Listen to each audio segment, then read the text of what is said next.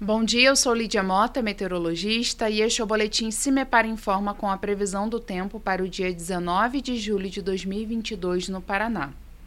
Nesta terça-feira, ainda há previsão de alguns eventos de chuva, acompanhados também de descargas atmosféricas, principalmente nas regiões da metade sul do estado. No entanto, é baixa a expectativa para a ocorrência de temporais.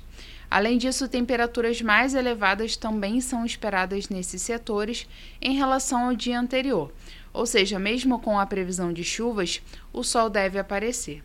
Em setores mais ao norte do estado, também faz bastante calor. A temperatura mínima está prevista para Palmas, com 12 graus, e a máxima deve ocorrer em Loanda, com 30 graus.